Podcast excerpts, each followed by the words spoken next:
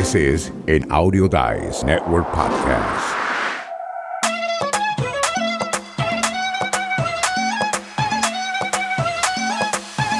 nos encontramos en la escuela del podcast. Hoy les quiero hablar de cuatro sitios donde es importante que usted ponga su podcast para distribución. ¿Qué quiere decir esto? Que hay cuatro sitios. Cuando una vez usted crea RSS Feed, hay cuatro sitios esenciales donde usted debería de ir para que su podcast sea distribuido y que pueda crecer. El primero es podcast con ese connect, todo.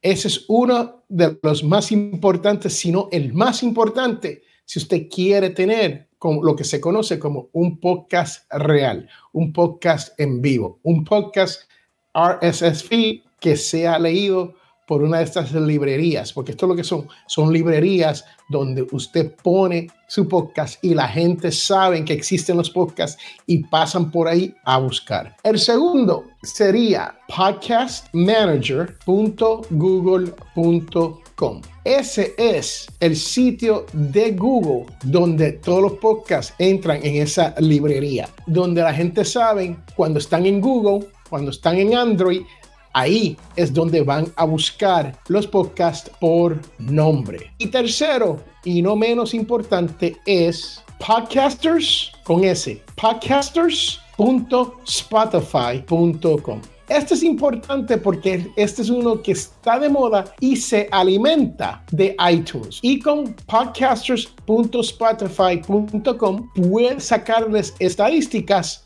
a Apple. So tú puedes ver estadísticas en Spotify como puedes ver en estadísticas en Apple, pero es podcasters.spotify.com. Y la última y no menos importante, donde yo pondría mi podcast, es podcasters con S Amazon.com. Estos cuatro sitios te van a ayudar a crecer tu podcast. Va a ser posible que tu podcast pueda ser descubierto por personas, pero para ser descubierto hay que tener un buen nombre. Uno tiene que poner un buen nombre de su podcast en estos cuatro sitios. Estamos hablando de Podcast Connect, que es de Apple, podcasters, podcastmanager.google.com, que es de Google, podcasters.spotify.com, que es de Spotify, y por último, podcasters.amazon.com. Estos cuatro sitios son súper importantes para que usted pueda crecer su podcast. Sí, hay muchos más, existen un montón. Listen Notes, Blueberry, Popbean, todo el mundo tiene,